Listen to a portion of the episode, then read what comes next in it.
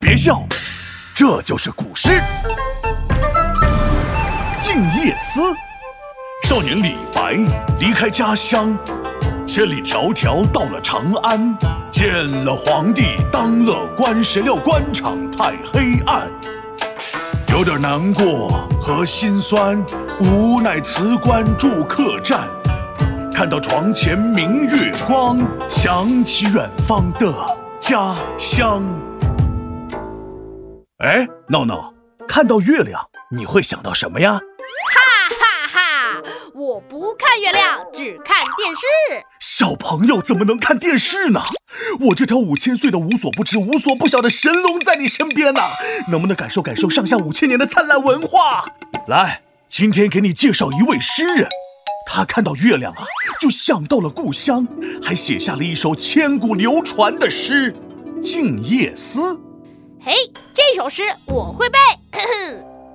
《静夜思》，唐·李白。床前明月光，疑是地上霜。举头望明月，低头思故乡。哎呀，不错嘛，闹闹。那你知道这首诗名的意思吗？夜思就是在一个夜黑风高的夜晚，我想安静安静。你还真该安静安静。静指的是安静，没错。思意思是思绪。静夜思的意思呢，是安静的夜里产生的思绪。哦，明白了。这李白呀，姓李，名白，字太白。太白？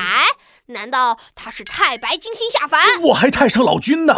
太白只是他的另一个称谓，在古代，名呢大都用于自称，极少有人直呼其名。这字呢，多为长辈或同辈使用。名与字之间呢，是有一定意义上的联系。哈哈，我也要给自己取个字，闹闹。字很闹，特别闹。我看你就是胡闹。好了，静夜思，你已经知道什么意思了。那这首诗你懂吗？第一句太简单了，就是床头前面有月光嘛。嘿嘿，第一个字你就解释错喽。啊，床不就是睡觉的床吗？我每天都在上面睡大觉。皮大龙，你别想蒙我。哎呀，是这个“床”字没错，但是它却有好多个意思。有人说它是座椅，有人说它是井栏，有人说它是纸窗，有人说它是胡床。不管大家怎么讲，都不是睡觉的大床。哦，这床会变戏法呀，一会儿是椅子，一会儿又是井栏。这里的床指的是古代的一种坐榻。是一种可以坐也可以躺的家具，跟现在的床可不一样。好吧，那诗人在榻上干嘛呀？当时啊，诗人正身在他乡，独自一人住旅馆。夜深人静，心慌慌。诗人躺在坐榻上，左翻翻呀，右翻翻，有点孤单，有点烦。转头往地上一看，哎呀，好像铺了一层霜。怎么突然下霜了？哈哈，其实那只是冰冷的月光，没有下霜。